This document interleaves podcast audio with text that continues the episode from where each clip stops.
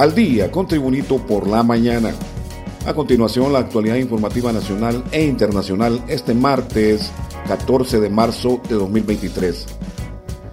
Al menos 146 empresas y personas naturales depositaron en paraísos fiscales cerca de 57 mil millones de lempiras, algo así como 2.320 millones de dólares al cambio de moneda actual.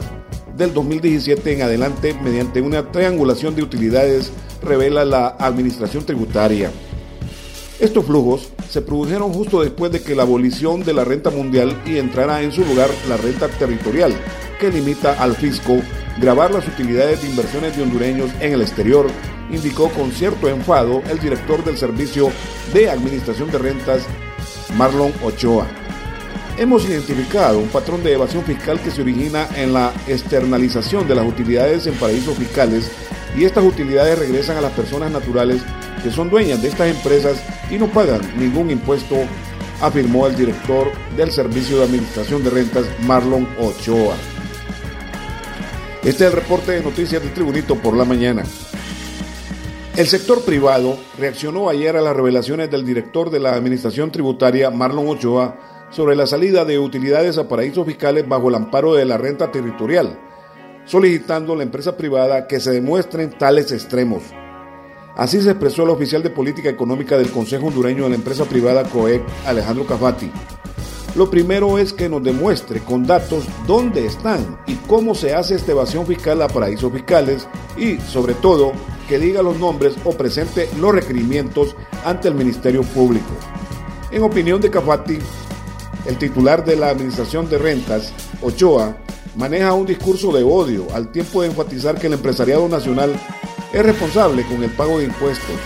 Enseguida Cafati explicó que en el tema de los privilegios fiscales, la posición de la empresa privada es parar los abusos de unos pocos, pero que no se eliminen las exoneraciones tributarias.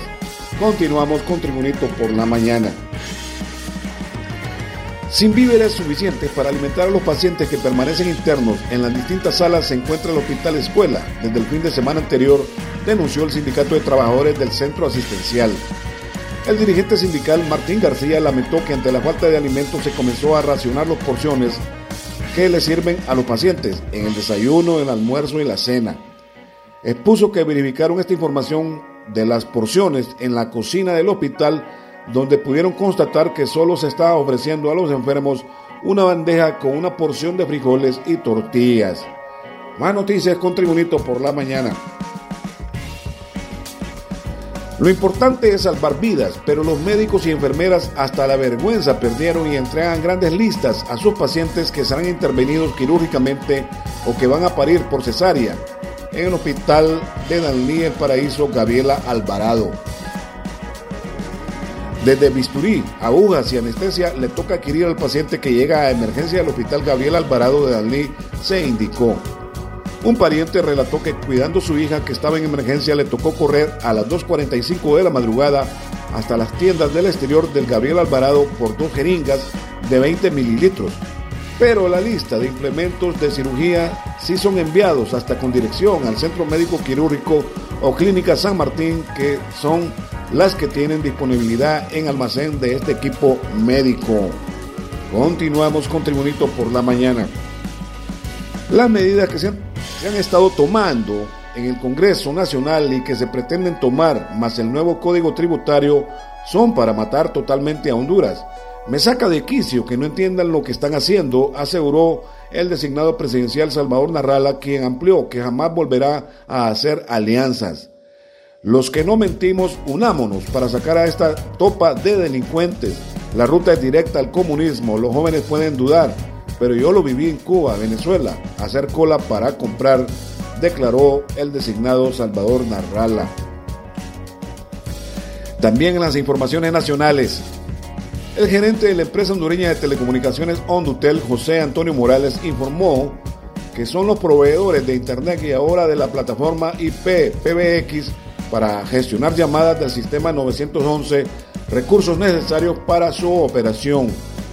Ya está activo. La ciudadanía puede marcar y los operadores van a estar atendiendo y coordinando el Servicio Nacional de Emergencia, manifestó en declaraciones a un noticiario matutino.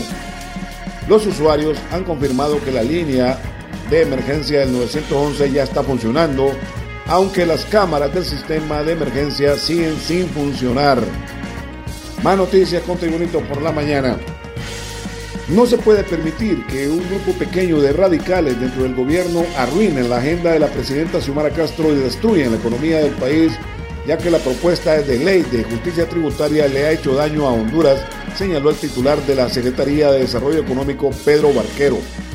No podemos pasar del extremo del desorden, donde todo el mundo hacía lo que quería, al extremo del control que se va a asfixiar la economía.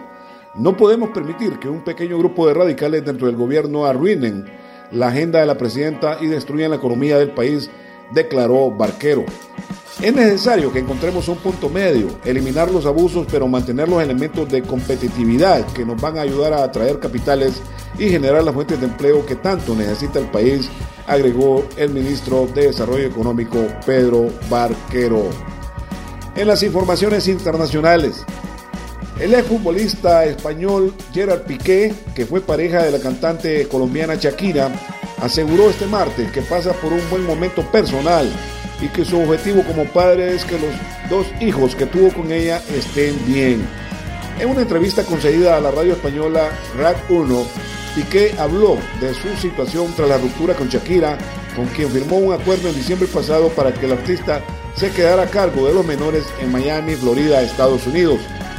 Preguntado por la canción de su expareja y del productor argentino Bizarra, BZRP Music Session número 53, en la que es atacado, Piqué respondió, las personas tenemos una responsabilidad, sobre todo los que somos padres, de intentar proteger a nuestros hijos. Y en las informaciones deportivas, con una amplia ventaja de tres goles conseguido en el juego de ida, Olimpia parte esta noche como favorito ante Atlas, allá en la ciudad de Guadalajara, Jalisco, México, para avanzar a la siguiente fase de la Liga de Campeones de la CONCACAF. La semana anterior, en el Estadio Olímpico Metropolitano de San Pedro Sula, y en un resultado hasta cierto punto impensado, el Olimpia goleó 4 a 1 al Atlas, y eso le da al equipo Catracho la amplia ventaja para el juego definitorio esta noche a las 8.15 de la noche en el Estadio Jalisco de Guadalajara. De los tres equipos hondureños que participan en la Liga de Campeones de CONCACAF, el Olimpia es el que luce con mayores posibilidades, ya que el Real España cayó goleado 5 a 0 en Canadá ante el Vancouver Whitecaps y Motagua empató sin goles en el Estadio Olímpico de San Pedro Sula contra el actual campeón de México, el Pachuca.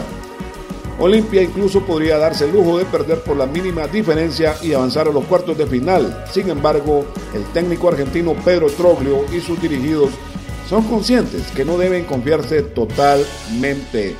Y el Motagua juega mañana en la noche contra el Pachuca allá en México en el partido de vuelta. Y este ha sido el reporte de noticias de Tribunito por la mañana de este martes 14 de marzo de 2023. Tribunito por la mañana te da las gracias y te invita a estar atento a su próximo boletín informativo.